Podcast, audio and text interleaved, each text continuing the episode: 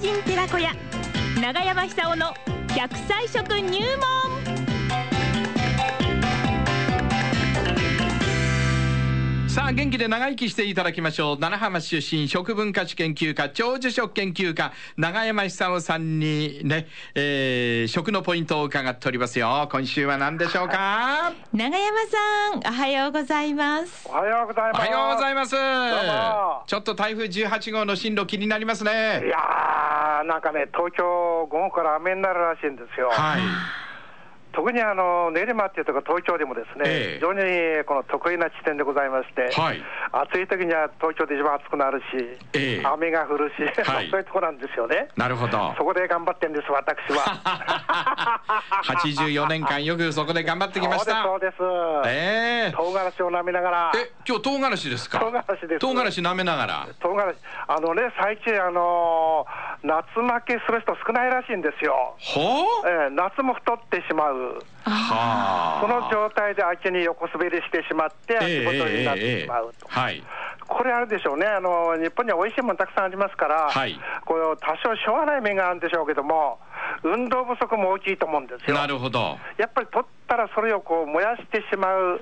体を使うエネルギーを消耗しないとですね、はいえええやっぱりこの秋太り、それがそのまんま古い太り、それから春太り、一 年中太って一年中太りじゃないですかえーそうなんですよ、はいそうなったらですね、これはあの年にも読んだろうけども、お年にも読んでろ読んだろ読んでしょうけれども、はいメタボリックシンドロームだからこう、病気が近寄ってきますよね。糖尿病になったりねえーこれは大変ですよ高血圧になったりねこれはえーはいなんかあの糖尿病になった方っていうのは、がんにもなりやすいんですよね。あそうなんですかそうなんです。はあですから、あのとにかくですね、ええまあ、美味しいものあって、これはもう戦うのが大変なんですけども、はいオーバーエイト、つまり食べ過ぎにはならない、なるほどこれ自分の意思でこうブレーキかけろかってないですよね、ええそういう積み重ねをしないと、あともう大変なことが待ってるかもしれない。そうですえねえつけがきますよねそうなんですよ、うんでそういう意味でも、ですね、ええ例えばどうでしょう、あのー、1ミリでも7ミリでもいいですから、はい唐辛子がベース、どっちもベースになってますよね、ええそれで食事ごとに汁物を、あるいはこう料理にパッパッと振りかけて、ですね、ええ辛みを取ることによって、あの唐辛子の辛みっていうのはカプサイシンという成分ですかあら、ーよく聞きますねええあれがこう非常にこう燃焼効率の高い、んうんうんあの薬味ですよね。はいそれでとにかく体に入ったものをですね燃やしてしまう、えでその効果っていうのは、あのー例えば味噌汁なんかに、あのー七味ふりかけて食べると、食べた後パッこうカッカッカッカしてきますえよえね。えそうそうあのー汗が出てきますよそうです、そうです。つまり、体の中でこう燃焼効率が高くなっているんでしょうね。はい今、あのコットンコットンって音しないですか、ね聞こえてきますどど何ですか それこの電話はええ台所すぐ隣にありまして、 今、味噌汁を作っております。あら今日の味噌汁の具材は何ですか、ええうちの浪江出身のお母さん が、どうも大根切ってるみたいな、いいですね、えー大根のお味噌汁ですかそうなんです、もうあうのん大根とか、ネギとか、かぶとか、小松菜とか、うんやっぱりあの野菜系、特に根菜系取らないと、あの体のあれですよね、新陳代謝構造そのものがスムーズに働くなってしまう。なるほどですからそういう意味でですね、一頃あの若い女性たちが、前唐辛子みたいなブームが起こったことありますけども、あれは言ってみればあの地位ですよね。うんあの女性っていうのはあの体型から体質から言っても非常にこの太りやすいんですけども。それをこのうまくすらないようにするためにあのお守りみたいに唐辛子をぶら下げてるとはいで食べるごとにパッパッと折りかけてカプサイシンを取るとええだから考えてみるとですね、唐辛子って赤いですよね。はい、はいええあの赤さっていうのはあの抗酸化成分ですから、ええそれからあのカロテンも含まれてますし、ビタミン C も多いんですよ。はいあはれい結構ですね、寒くなる季節に備えて、体が取らなくちゃならないような成分も一緒に含まれてるんですよ。はあはあはあはあだからあれ、上手に七味唐辛子っていうのは、日本に出てくるのが江戸時代ですけども、ええあれ食事ごとにそれをパッパッと振りかけて、えー食欲を増進するっていうこともあったんでしょうけども、はい新陳代謝をスムーズにしてですね、はい薬のない時代に自分で自分の健康を管理したある知恵の遺産みたいなもんですようねん。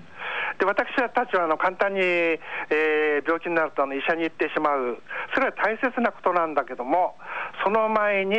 あの免疫力とか抵抗力を強化しておくっていうことも大切なんではないかと。はあ、はあ、そうすると昔の人の知恵っていうのは、ええ実は非常にこの役に立なつる面ほどもあの多いと思うんですよ。はいで私たちは薬に頼りすぎるっていると思うんですよね。ああそうですね、えーその結果と1年間に